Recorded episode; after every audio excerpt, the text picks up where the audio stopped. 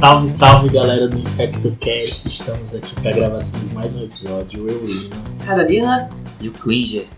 Hoje nós vamos falar sobre dengue. Aproveitar, né, Lino, que a gente está na época de chuva, é, chuva é o que não está faltando ultimamente aqui nesse país nosso, para a gente poder falar é, dessa doença bem tropical. Então a gente vai começar falando um pouquinho aqui sobre o agente da doença e a importância dele no mundo. O vírus da dengue, ele é um, um RNA vírus, né, que pertence à família dos flavivírus, assim como outros vírus que a gente conhece, como o vírus da Zika, vírus da febre amarela, o vírus da hepatite C, vírus da febre do Nilo, né, são todos é, pertencentes a essa família dos flavivírus. A gente tem cinco sorotipos da dengue, que a gente chama de dengue 1, 2, 3, 4 e 5, o sorotipo 5 foi o último descoberto, ele ainda não tem casos descritos no Brasil. E aqui no, aqui no Brasil os mais comuns são o tipo 1 e o 2. A transmissão ocorre principalmente em áreas urbanas é, e ela é feita através do mosquito fêmea, o Aedes aegypti, mas o Aedes albopictus também está implicado na transmissão, só que bem menos que o aegypti. Lembrar que o Aedes aegypti também é um transmissor de outras arboviroses,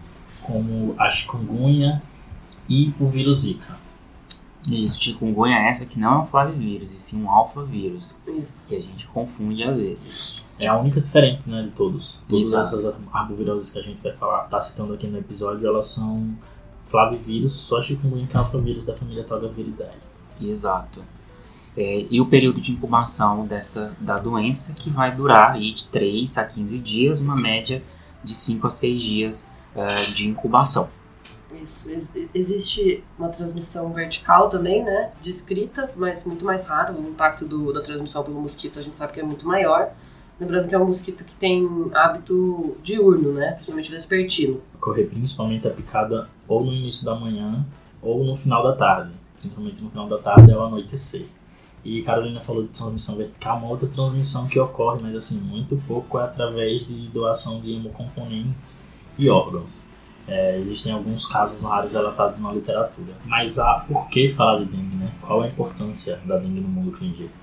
Então, olha só, a gente tem, a gente passou uh, na década de 80, a gente tinha uh, um milhão e meio de casos uh, para 16 milhões agora de 2010 a 2019 nas Américas. No mundo, 3,9 bilhões de pessoas estão em áreas onde ocorre transmissão de dengue.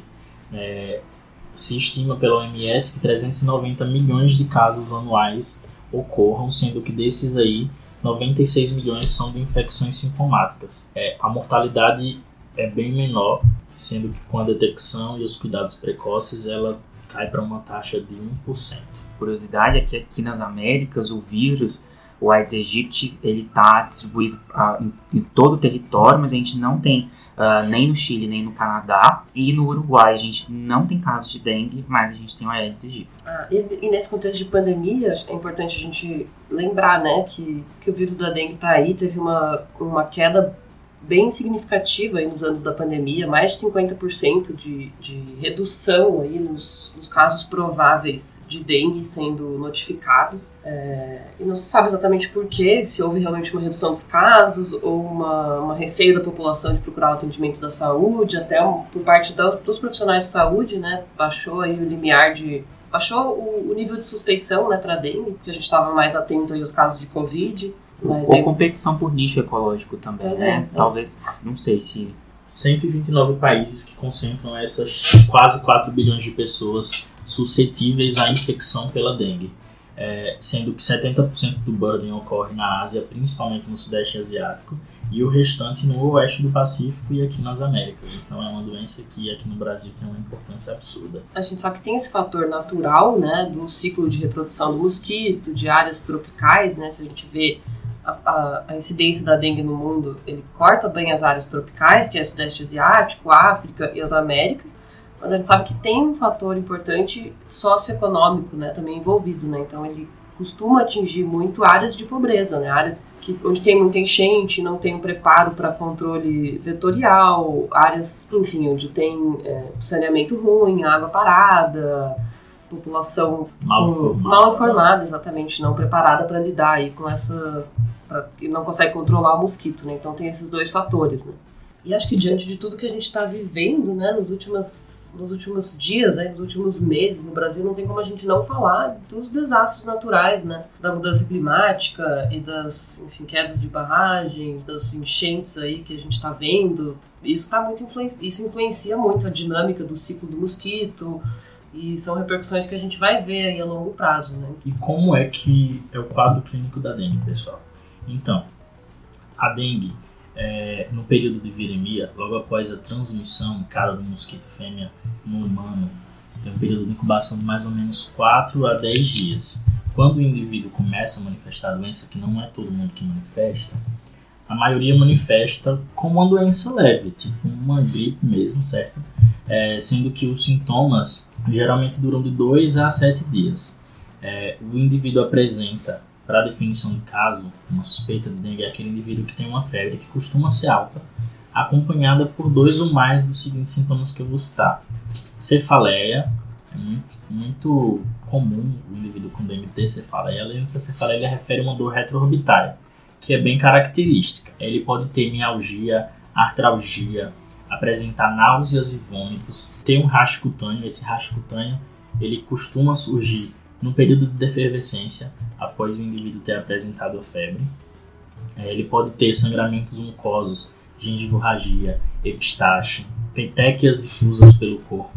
E esses sintomas são bem característicos de dengue, é, mas eles se confundem muito com outras doenças virais, principalmente as outras arboviroses, como a doença do, do Zika vírus, com a chikungunya, com a própria gripe, com leptospirose, várias outras, leptospirose não viral, tá gente?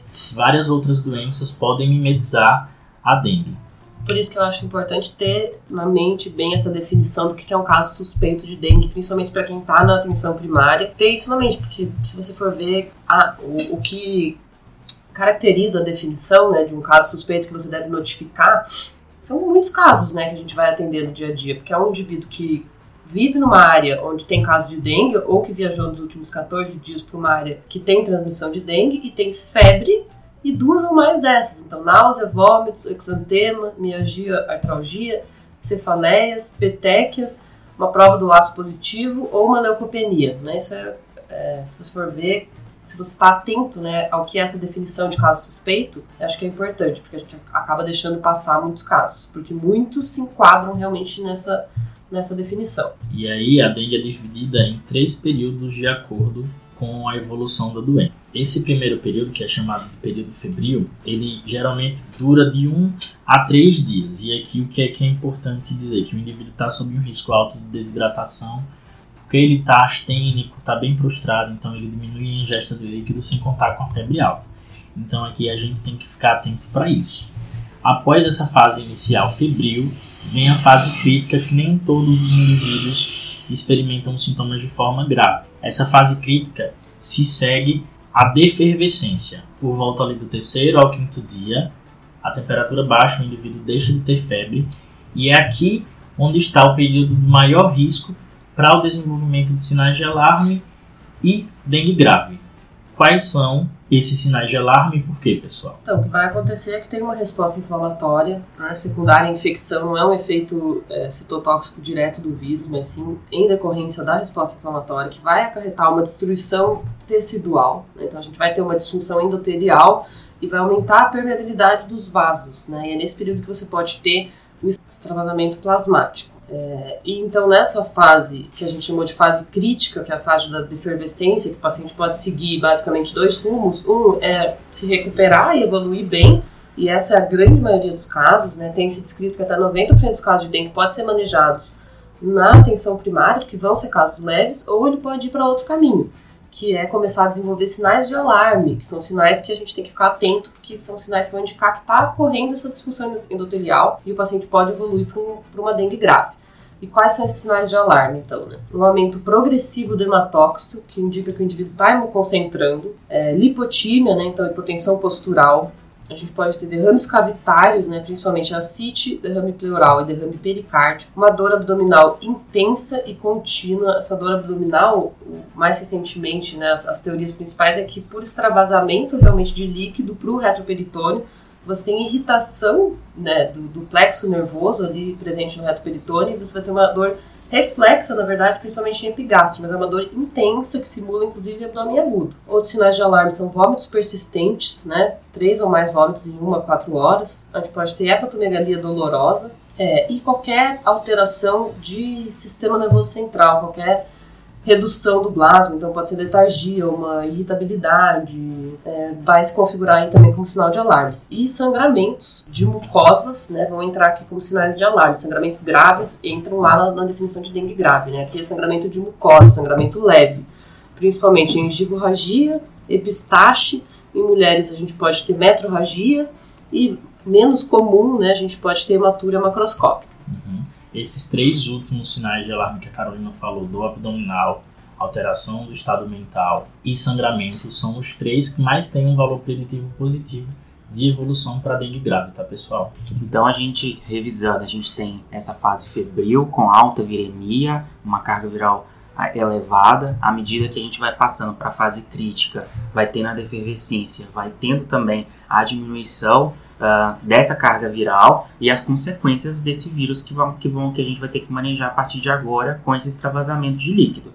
Então, isso também vai ajudar a gente a pensar lá no diagnóstico que a gente vai falar, o que, que a gente vai utilizar para fazer o diagnóstico. E a Carol falou então uh, dessas, desses sinais de alarme e a gente vai ter, quando esses sinais de alarmes eles Uh, a gente tem uma resposta acentuada dessa, desse dano endotelial, vai levar ao choque, né? Uh, e a gente vai ter então, a gente vai passar a observar os sinais de gravidade. Esses sinais de gravidade, eles vão ser relacionados então com disfunções orgânicas similares a uma sepse. Então, eu, se eu tenho uma hipotensão ou uma, uma pressão convergente, quando eu tenho uma sistólica e diastólica menor que 20, pulsos filiformes, extremidades mal perfundidas, tempo de enchimento capilar aumentado, ou outras disfunções orgânicas também relacionadas com encefalite, miocardite, hepatite e sangramentos volumosos agora, que diferente dos sinais de alarme, agora eu já vou estar falando de uma hemorragia digestiva alta, um sangramento em sistema nervoso central, eu vou estar uh, tendo a comprovação desse dano endotelial grave que vai levar a essas disfunções orgânicas. Excelente. Percebam que aqui a gente não fala de dengue hemorrágica, a gente está falando do termo dengue grave. E por que a gente está falando de dengue grave? Porque a maioria dos casos de gravidade da dengue, eles não vão ocorrer por hemorragia, eles ocorrem por extravasamento capilar e o indivíduo evolui com choque. Existem sim os casos de dengue grave que ocorrem por choque hipovolêmico por perda de sangue, como o Klinger falou, esses casos aí de sangramento muito vultuoso. Mas nem toda dengue grave é uma dengue hemorrágica, só que toda dengue hemorrágica seria uma dengue grave. Olha, tô bem Mentira, gente, ela tá testada e tá negativa. E com isso, a gente uh, explanou aqui as três classificações que a gente vai ter. Existem as populações que têm o maior risco de evoluir para esse quadro de dengue grave, certo? São as crianças menores de um ano, os maiores de 60 anos e as populações que têm alguma comorbidade muito importante além dos usuários de anticoagulantes e anti-inflamatórios de forma contínua. Essa, essa galera aí tem uma chance maior de evoluir para dengue grave. E um grupo que a gente não pode deixar de comentar são as pessoas que já tiveram infecção prévia por dengue. E por quê? Então, a gente não falou ainda, mas os indivíduos que têm dengue por um sorotipo determinado, tipo, se eu tive dengue pelo sorotipo 1, eu tenho imunidade permanente contra este sorotipo pelo resto da vida e uma imunidade parcial um pouco mais fraca contra os outros sorotipos por um período de mais ou menos 3 meses. Passado esse período de 3 meses, se eu adquiro uma nova infecção por dengue por um outro sorotipo, por exemplo, por exemplo, sorotipo 2, eu vou ter uma chance maior de ter uma dengue grave. Isso aí veio através, isso já é comprovado que esses indivíduos têm uma dengue mais grave. E por quê, Clingy? Como é o nome da teoria e explica ela aí pra gente. Então, essa teoria que a gente chama de, da teoria de Halsted, que relaciona esses casos de dengue grave com essas infecções sequenciais por outros sorotipos. Teo nessa teoria, a resposta imunológica na segunda infecção e nas sequenciais é exacerbada e por isso uh, justifica essa forma, essa gravidade maior da doença. O que ele fala mais ou menos é que você teve, teve dengue lá pelo sorotipo 1, né? É como ele não falou, por uns três meses ali você vai estar tá com anticorpo em nível suficiente para te proteger e para dar imunidade aos outros sorotipos. Só que passa ali esses três meses, você tem uma queda desses anticorpos. E se você pega, por exemplo, sorotipo 2, esses anticorpos que você tem ali já aderidos na membrana da célula, eles acabam funcionando, eles meio que opcionizam, né, eles vão internalizar esse vírus, eles facilitam a entrada do vírus na célula. Por isso você facilita a, a viremia, você tem um segundo caso de dengue mais grave. Essa é a teoria que ele usa para explicar. Já, a gente já tinha isso como certo, né? A gente já, é uma é bem constatação, né? É uma constatação e essa teoria que é usada aí para explicar por que, que isso acontece.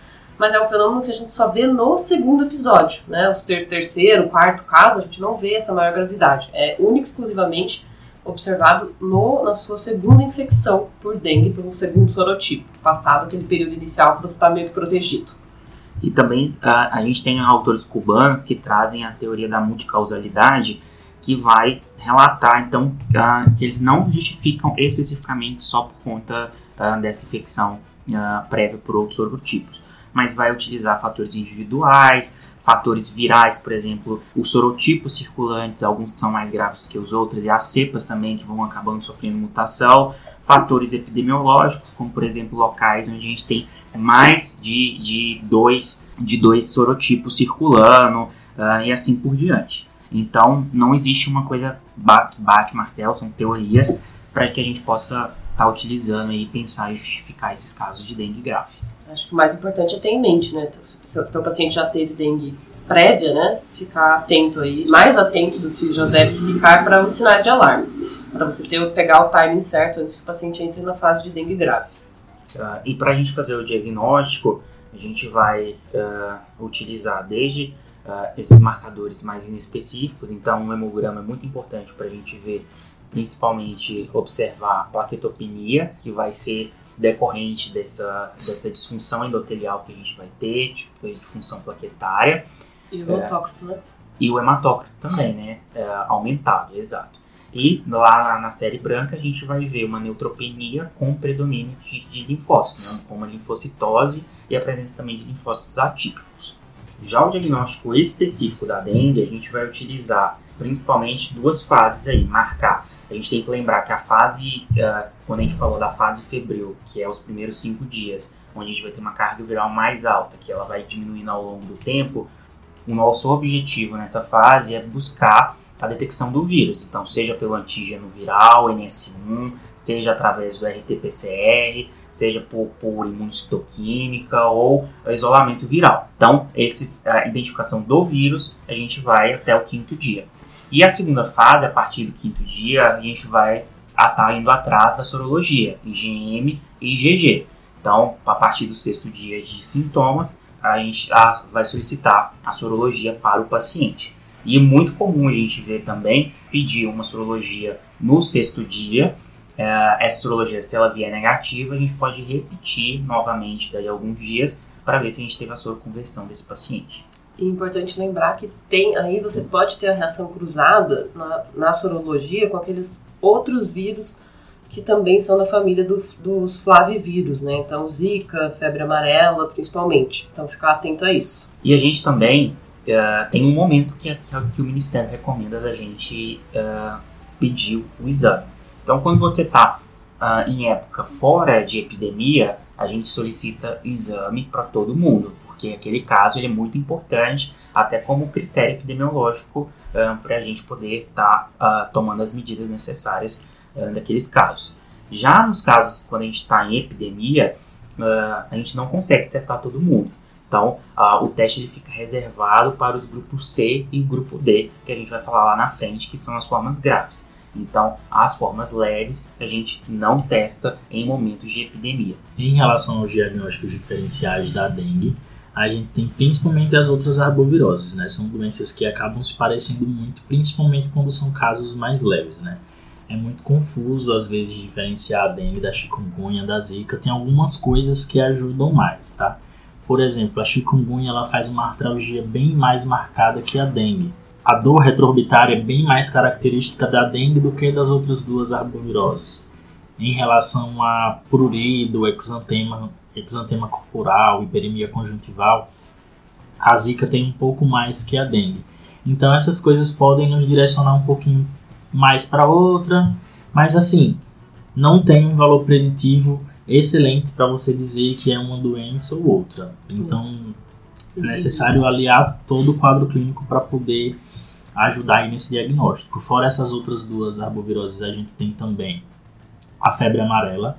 Então, muito cuidado para os indivíduos que estão em área de transmissão ou viajaram para a área de transmissão. Só que uma diferença da febre amarela para a dengue é a elevação das transaminases. A febre amarela faz uma elevação absurda de transaminases, assim comparado à dengue, tá? Mas São que, níveis bem dengue, mais altos. Mas que dengue grave pode fazer, né? Hepatite. Lembrar da icterícia da febre amarela, né?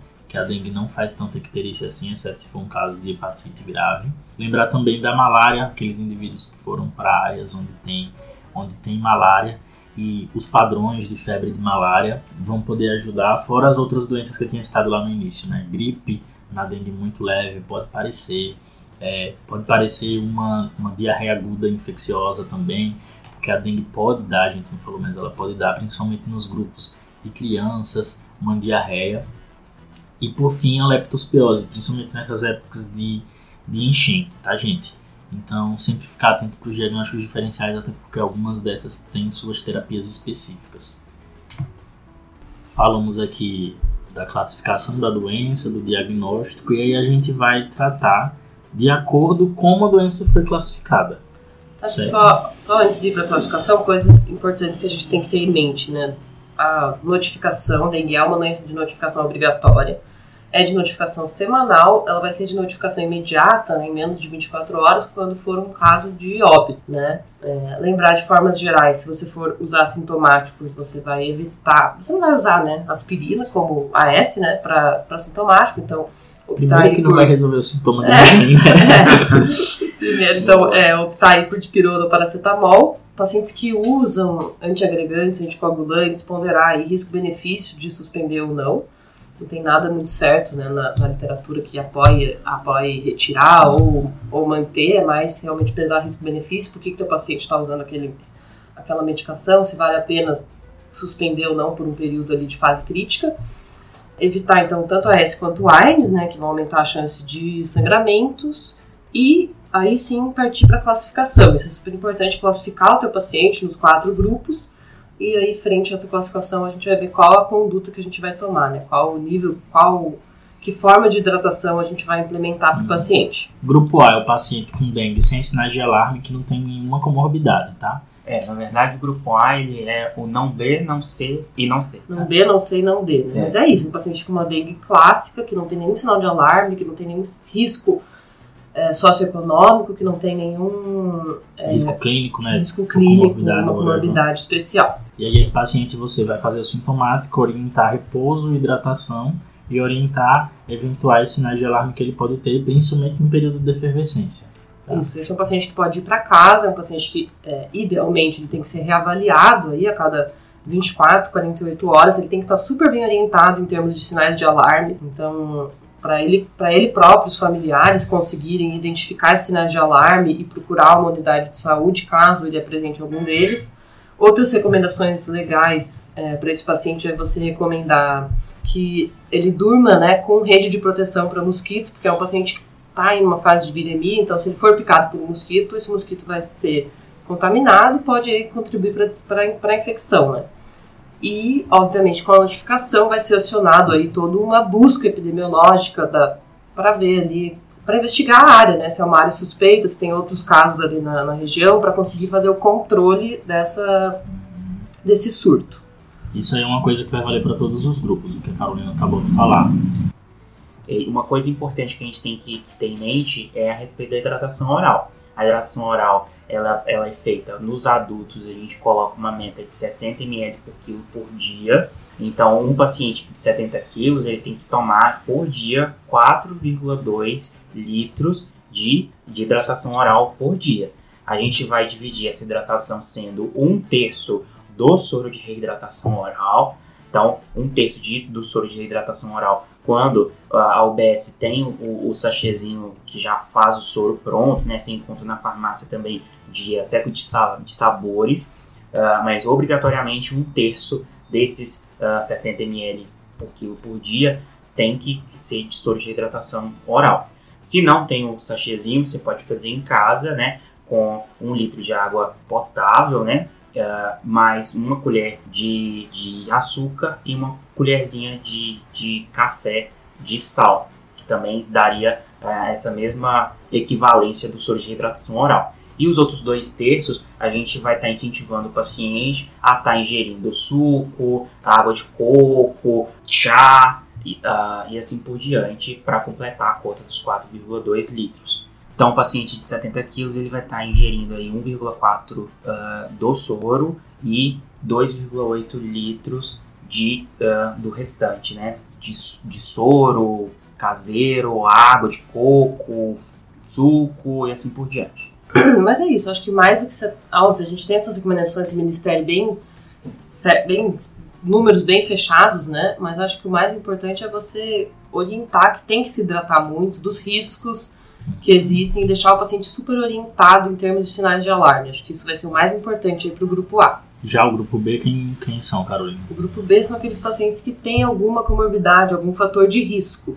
Né? Então, são é, pacientes com menos de um ano, ou mais de 65 anos, gestantes, ou que tem alguma, alguma comorbidade como hipertensão, obesidade, diabetes, DPOC, asma, alguma doença hematológica que predisponha a sangramentos, né, como doenças, enfim, doenças hemolíticas, púrpuras, é, renais crônicos, ou que tem alguma predisposição a sangrar, como pacientes com uma úlcera péptica, uma, uma doença ulcerosa péptica, ou usuários de anticoagulantes, hepatopatas, é, ou aqueles pacientes que têm um risco social, né, que não vão ter um acompanhamento adequado, moradores de área livre, ou um paciente com um, um, um nível educacional menor, que mora sozinho, que não vai conseguir, que não tem um acesso à saúde tão, tão imediato, né, esses pacientes a gente tem que a gente acaba enquadrando eles no grupo B. Então, esses são os grupos de risco que entram no grupo B e também aqueles pacientes que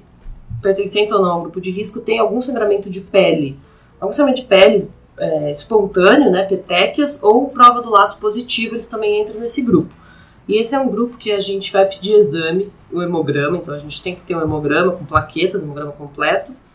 E são um grupo que também a gente vai fazer uma reidratação oral, mas é uma reidratação oral observada, né? Seja em hospital, paciente em observação, ou uma sala de observação de uma unidade básica. Só para relembrar rapidinho, a prova do, do, teste do laço, né? A gente vai fazer aí a, pressão arterial sistólica mais a diastólica sobre 2. A gente vai inflar o manguito nesse valor. Em, em adultos, a gente vai manter ele insuflado por 5 minutos, em criança por 3 minutos.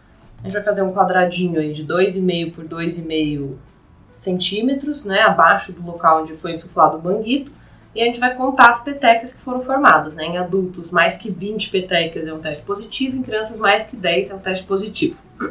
Lembrando que o grupo B é um grupo de passagem, né? então se a gente vai manter esse paciente em observação enquanto, enquanto sai o resultado do hemograma. Né? Se o hematócrito for normal, o paciente vai ser reclassificado para o grupo A, ele pode ser liberado com as recomendações. Se esse hematócrito estiver aumentado, a gente vai manter essa hidratação, vai repetir esses exames aí, em umas 4 horas. Se o hematócrito continuar aumentando, ele vai ser reclassificado para o grupo C. Lembrando que esse hematócrito em ascensão progressiva é um dos sinais de alarme. Ou se esse paciente vier a desenvolver sinais de alarme, ele é reclassificado. Então é um grupo de passagem. O grupo C é, são aqueles pacientes que têm algum sinal de alarme, que foram aqueles que a gente já citou.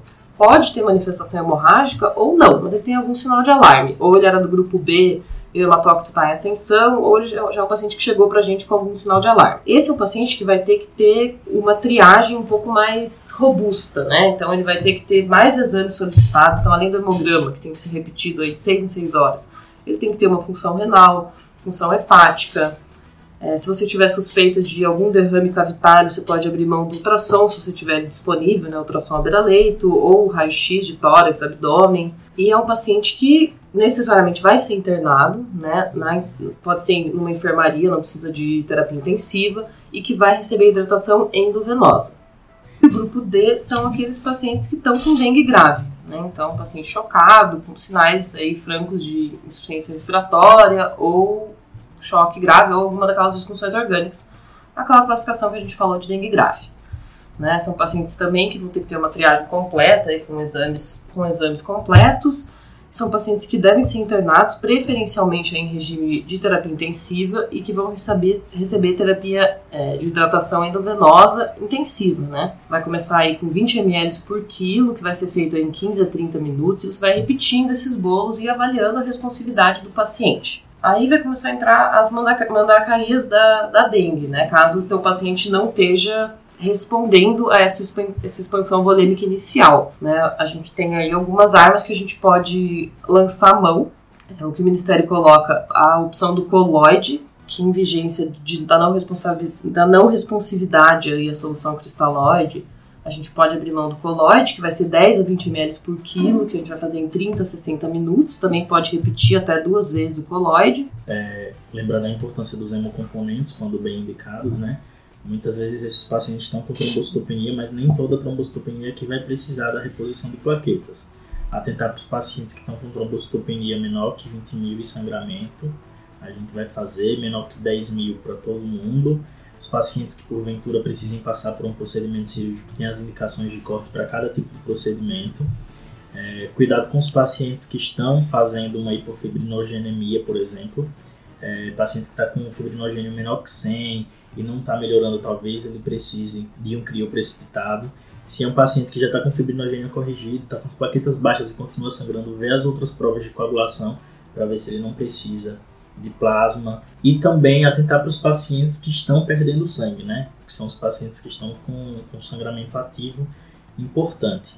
É, esses pacientes eles dão a, a dica para a gente de que forma? São os pacientes que o hematócrito cai, mas não melhoram clinicamente, eles se mantêm hipotensos, né?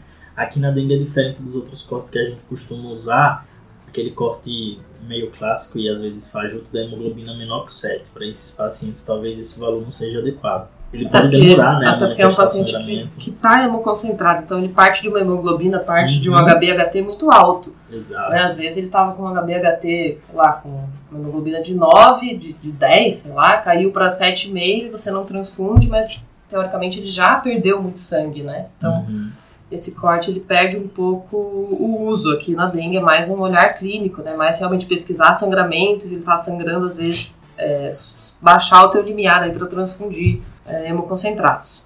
Exato. Mas de uma forma geral é isso. Então, se você tem um, um, uma prova de coagulação alterada, um AP, um TTPA alterados, a gente vai transfundir plasma para tentar corrigir isso, 10 ml por quilo. Se o fibrinogênio estiver acima, é, menor do que 100, a gente vai transfundir crio precipitado, então para corrigir essas provas de coagulação. As plaquetas, naquelas indicações que o Lino falou, não é de praxe repor, pra, repor fazer reposição plaquetária, até porque a plaquetopenia tende a ser transitória e autolimitada, né? E se atentar aí para sangramentos e não se fixar aí no HB de menor que 7 para pensar em transfundir hemácia. E aí a gente observa que o princípio básico desse tratamento de todos os grupos é a hidratação, partindo do pressuposto da fisiopatologia de extravasamento de líquido. Eu tenho que, que é, impedir esse extravasamento, né? ou, ou, diminuir os efeitos, na verdade, né? uh, desse extravasamento de líquido, fazendo com que essa, essa perfusão, essa hidratação desse paciente esteja adequada.